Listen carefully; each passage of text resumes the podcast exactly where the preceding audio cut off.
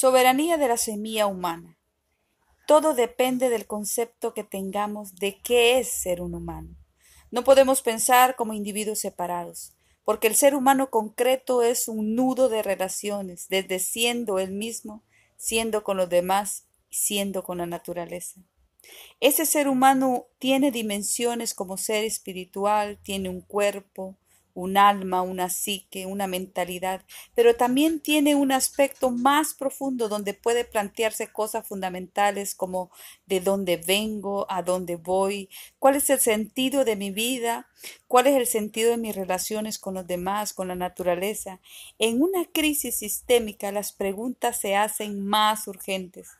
La oscuridad es tan intensa que solo se ven las estrellas en esa mística, en ese conjunto de ideas que nos mantienen con esperanza, crear una nueva visión, una postura crítica y el deseo de alejarse de esas posturas crueles, sin piedad, que quieren colonizar todo, adueñarse de todo, controlar todo.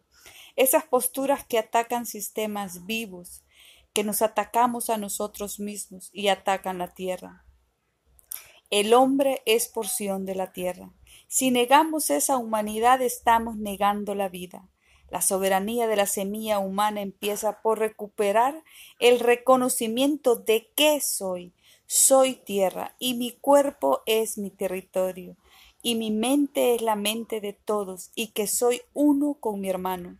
Recuperar esa soberanía humana es recuperar la identidad humana, es recuperar el, el deseo legítimo de que somos por solo el hecho de ser humanos recuperar la compasión como dimensión del espíritu, acercarnos al otro, extender la mano para hacer alianzas y no para atacar. La confianza solo surge en el reconocimiento de la legitimidad del otro. Ahí se construyen espacios de confianza y ahí es donde se expande la vida. El ser humano no existe, coexiste.